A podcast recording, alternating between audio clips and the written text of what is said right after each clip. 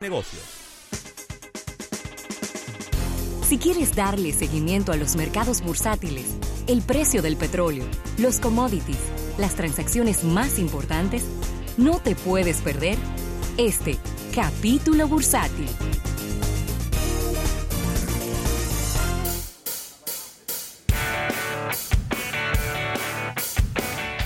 Bien, vamos a agradecer al Banco Popular, Banco, nunca abro esos micrófonos. Banco Popular, a tu lado siempre.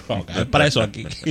Mira, eh, varias transacciones que se produjeron en, en- Importantes. De, de ayer para hoy y transacciones que quizá pueden marcar una tendencia en lo que en lo que pudiera estar ocurriendo en los próximos años en la banca internacional y es que Morgan Stanley, ese banco de inversión, banco millonario, Sí. bueno, banco de inversión donde todos los millonarios tienen su cuarto en Estados Unidos, para que estemos claros, ¿eh? Gracias. acaba de... Y también un banco especializado en, en estas megafusiones y compras de grandes negocios. Está comprando E-Trade Financial. Es el, el brokerage, el, el broker de... en línea. Es una empresa para comprar acciones en línea. Así que son unos 13 mil millones de dólares. ¿Cuántos? 13 mil millones de dólares. No, espérate. Pero no es en efectivo, sino que... Déjame ver. Pero lo vendieron entero. Es decir, no fue de que una parte, de que una, una, un porcentaje. No, no, no. Completamente. Y eh, con eso Morgan Stanley está comprando 5.2 millones de cuentas de clientes que ya están haciendo transacciones, 360 mil millones de dólares en activos de, de- de- de clientes al detalle y un pool de clientes que pudiera convertirse cada vez en más ricos y usar más los servicios de Morgan Stanley. Recordemos que Morgan Stanley tiene 3 millones de relaciones con clientes y 2.7 trillones de activos de clientes. Ellos manejan 2.7 trillones de ver, activos de los clientes. Para que el, para que el público entienda, Ravel lo, lo dijo de manera muy acertada, pero con, lo dijo muy jocosamente, es un banco posicionado totalmente para un público high-end, es decir, un público con mucho dinero. Es decir, no, no todo el mundo puede tener una cuenta ahí, no todo el mundo puede tener una inversión ahí, porque las depuraciones Sí. son muy estrictas. No, y además yo quizás ni le interese. Exacta- exactamente. No, mira, que yo tengo 50 mil pesos aquí.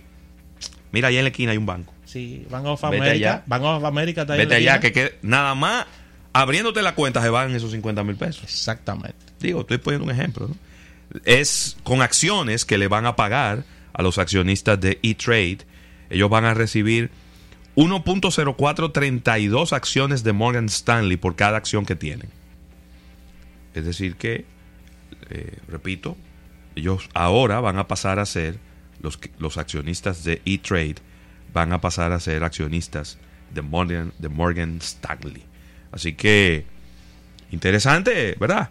Esta transacción que pone a Morgan Stanley con una tecnología que le va a permitir hacerle frente a los retos que vienen en los años por delante desde el punto de vista internacional, Claro. pero también para darle cabida a las necesidades de sus clientes eh, millennials y con todos estos temas de eh, aplicaciones y, y- y páginas de internet. Y, que la gente ya no quiere moverse para hacer transacciones, Rafael. La No. gente quiere hacerlo desde una aplicación. Así es. ¿sí? Mira, Ravelo, y quiero contagiarme de todo ese positivismo. Y esto, y esto recae también a la República Dominicana, ya que la cadena internacional de hoteles Marriott logra un crecimiento récord para América Latina y el Caribe. Marriott, que le ha ido muy bien, Ravelo, en la República Dominicana. En el año 2019 la compañía firmó un récord de 10.000 habitaciones en 15 marcas y 17 territorios en Latinoamérica, incluida casi 600 habitaciones nuevas por la adquisición de, de este grupo llamado The Elegant Hotel Group. Oh. Y la cadena hotelera internacional anunció cifras récords para América Latina y el Caribe con una expansión importante, impulsando sus 146 hoteles y resorts en la región. Y vuelvo y repito, al Marriott le está yendo muy bien en República Dominicana, según los informes que tengo. Y una, una muestra de que un hotel le está yendo bien es los planes de expansión que tiene el mismo hotel. Claro.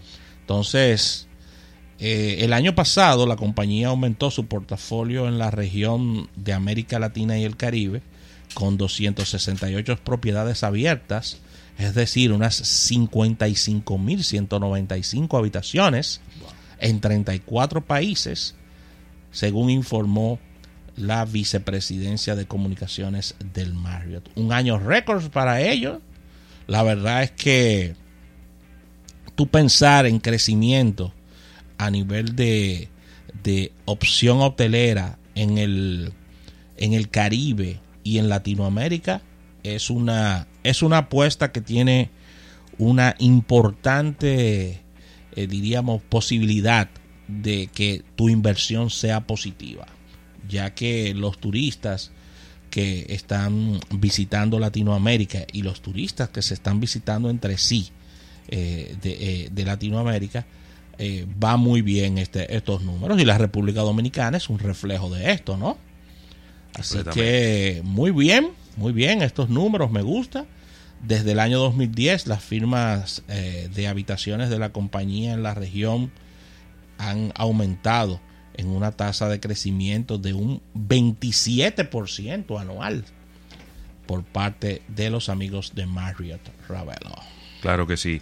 Mira, y, una, una, noticia eh, ya en el aspecto bursátil, y es que el día de hoy comenzó muy negativo en los índices de los Estados Unidos. El Dow Jones arrancaba a media mañana con 250 puntos abajo.